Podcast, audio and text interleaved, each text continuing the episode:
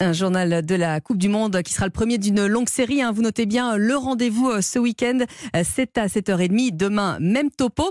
Et demain, c'est également euh, le match d'ouverture Qatar-Équateur. Pour les Bleus, il faudra attendre encore trois gros dodos avant l'Australie et deux grosses incertitudes puisque vous le savez, le temps tourne pour Raphaël Varane et Karim Benzema. Les deux cadres des Bleus, très importants dans la quête d'un éventuel troisième titre mondial, ne sont, sont toujours pas entraînés avec le groupe hier soir. C'est difficile de croire, vu la proximité de l'échéance, euh, de, les, de les voir titulaires euh, dans trois jours face aux Australiens.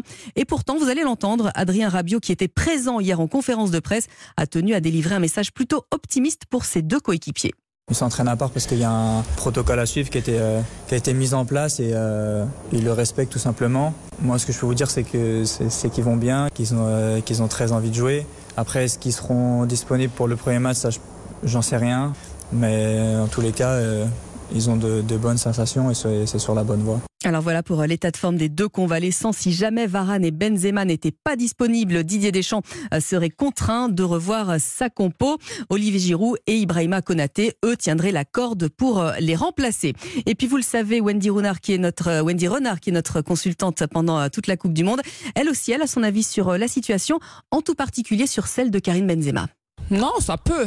Mais après, je pense à l'intérieur du groupe, c'est, euh, ce sont des choses qui sont claires avec les deux joueurs. Donc, euh, ce sont des joueurs expérimentés. Ils ont plus 20 euh, ans, donc voilà, ils connaissent leur corps, ils savent. C'est un protocole à suivre et à respecter parce que ce sont des blessures musculaires et non articulaires. Donc, il faut être très prudent. Ce mhm. sont que des entraînements individuels. C'est bon ou mauvais signe? Pour l'avoir moi vécu personnellement, plus on se rapproche, on espère vite retrouver euh, les coéquipières. Je dis pas que c'est mauvais signe parce que dès le début, le sélectionneur a été clair en disant que les deux vont être prêts pour le premier match. Maintenant, il faut patienter, il faut voir. Moi, je n'ai pas d'inquiétude particulière. Ce genre de situation, vous nous l'avez dit, Wendy Renard, ça vous, ça vous est déjà arrivé avec l'Olympique Lyonnais ou avec l'équipe de France. C'est vous qui prenez la décision dans ce genre de situation Ça y est, je suis prête, il n'y a pas de problème, je peux jouer? Non, ce sont des discussions qu'on a avec euh, le coach. On ressent les choses à l'intérieur de notre corps. Donc euh, le prépa ni le coach ne peut pas être à notre place. Donc euh, quand la gêne elle, persiste, on se dit que c'est pas normal. Donc limite on pense plus football, on pense uniquement à ça et tout le temps dès qu'on fait des appuis, etc. On se dit oh non, j'espère que ça va pas ben, répéter, j'espère que ça va aller, j'espère que je vais tenir et tout ça, ben on est déjà arrêté pendant plusieurs jours. Donc on commence à se poser aussi des questions physiquement. Est-ce qu'on va être au top? Est-ce qu'on va être prêt? Euh, donc tout ça, ça trotte dans la tête, mais euh, la décision, elle est prise des fois même le jour du match.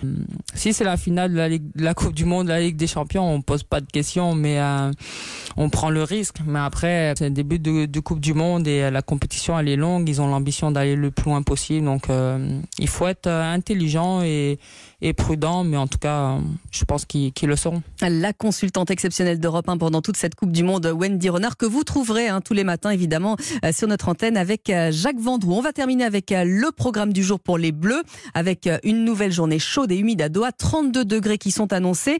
Une conférence de presse à 17h30, c'est-à-dire 15h30 heure française avec euh, les deux monégasques, Youssouf Fofana et Axel Dissazi. L'appelé de toute dernière minute, on va mieux le découvrir.